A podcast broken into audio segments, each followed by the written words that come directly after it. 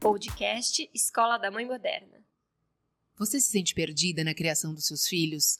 Cansada de tentar seguir as milhares de técnicas milagrosas que você vê na internet? Então esse podcast é para você.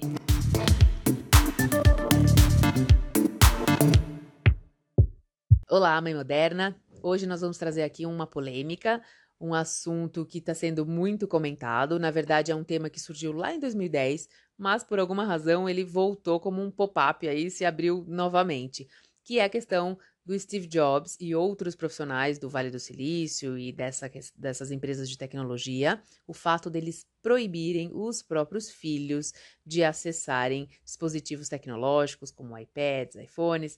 Isso tudo surgiu em 2010, quando Steve Jobs deu uma entrevista para um jornalista chamado Nick Bilton, onde ele comentou que os filhos dele não podiam acessar iPads. Era, foi logo após o lançamento do iPad. Isso agora retornou com força total, porque as pessoas começaram a se perguntar e questionar por que um executivo do Vale do Silício que produz dispositivos, que cria tecnologias relacionadas a celulares, por que, que ele não deixa os próprios filhos usarem?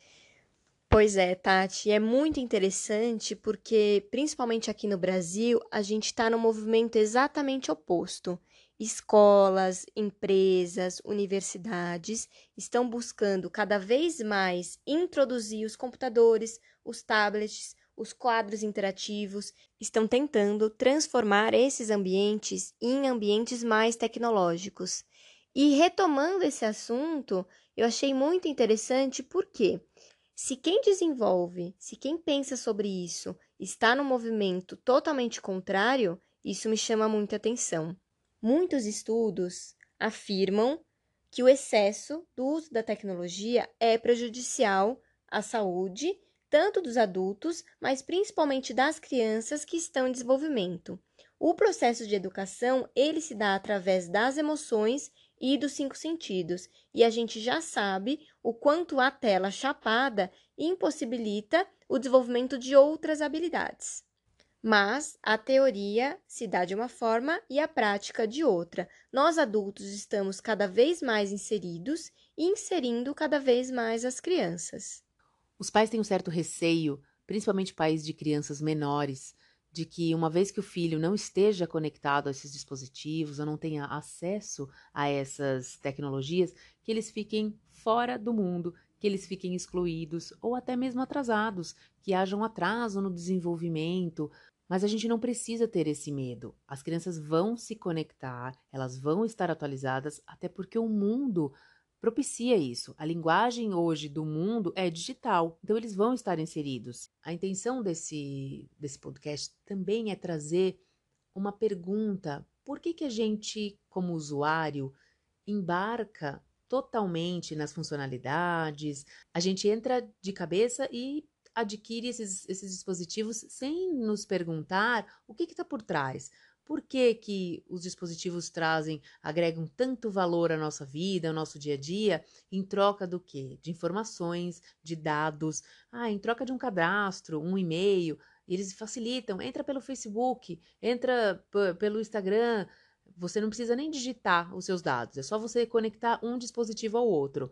Por que, que eles fazem assim? O que, que eles têm tão o que, que a gente tem de tão interessante para passar para eles em troca desses dados? Essa reflexão, Tati, ela é muito importante e saiu uma reportagem recentemente falando o quanto funcionários do Vale do Silício têm se reunido para falar sobre os aspectos éticos na produção de ferramentas utilizadas por bilhões de pessoas é muito interessante a gente refletir que não existe um órgão que regulamenta de forma clara o que pode ou não fazer em relação ao desenvolvimento desses softwares. Existem empresas e pessoas que monitoram algumas dessas funcionalidades, mas não há uma regulamentação clara. Cada desenvolvedor segue e produz de acordo com aquilo que ele acredita ser o certo. E a gente precisa refletir o porquê algo que impacta tantas pessoas, não tem uma preocupação em relação aos riscos e os impactos no ser humano. O que, que isso impacta na nossa saúde, na nossa emoção, nos nossos sentimentos? O que está acontecendo? É uma coisa que a gente precisa parar para pensar. A gente entende que o grande objetivo dessas empresas é fazer com que o usuário fique cada vez mais conectado e cada vez mais dependente da tecnologia. Por isso que os aplicativos são cada vez mais sedutores e facilitam cada vez mais, supostamente, a nossa vida. De fato, facilitam, mas, mas a que preço a gente tem acesso a essa tecnologia? Falando em termos de excesso de exposição, o que não dá para deixar de fora é a questão da privacidade. Eu li um estudo que uh, uma previsão para que daqui a 20 anos esse conceito de privacidade, como a gente tem hoje, ele vai se inverter completamente. O que, que significa isso? Hoje, os dados que a gente coloca na internet eles estão disponíveis, mas você tem que buscar. As empresas têm, têm mecanismos para acessar esses dados, para conferir, para vender, para fazer diversas uh, ações.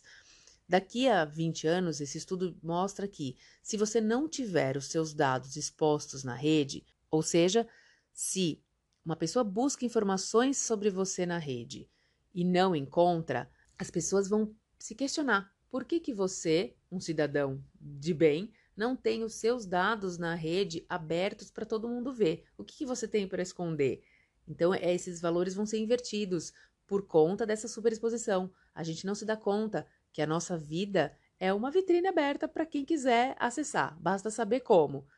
E o perigo disso é gigantesco. Nós adultos, a gente já tem maturidade emocional até para processar todas essas informações e esses dados. As crianças ainda não. Elas não têm a malícia, elas ainda não têm essa percepção de mundo que um adulto tem. E é muito perigoso essa exposição.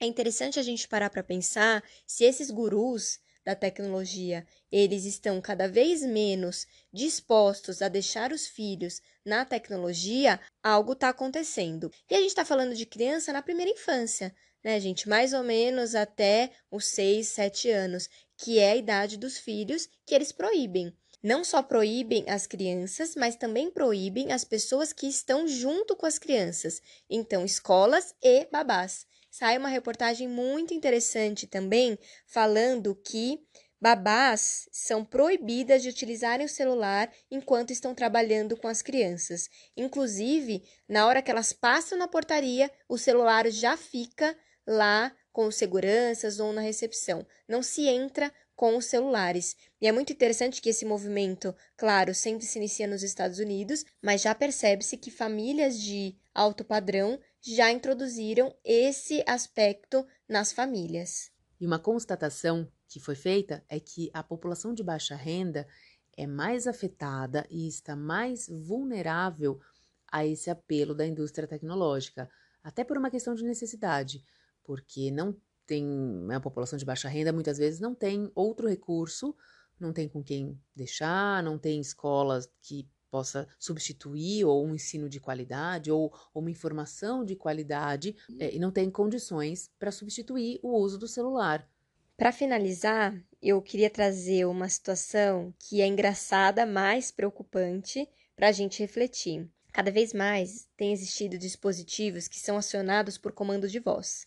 E isso é muito interessante porque facilita, mas também ficamos muito expostos. Saiu recentemente uma situação que um casal estava em casa e instalou vários desses aparelhos de comando de voz pela casa para que facilitasse a comunicação, para acionar música, para acionar comandos é, e outras coisas que esses aparelhos fazem.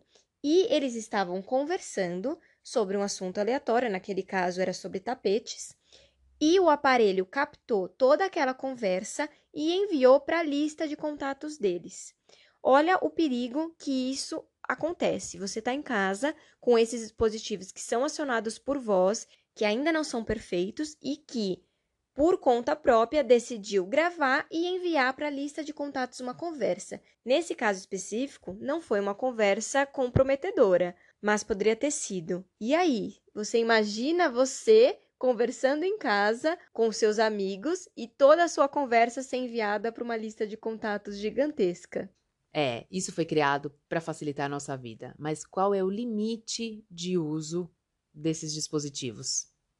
O que você pensa a respeito disso?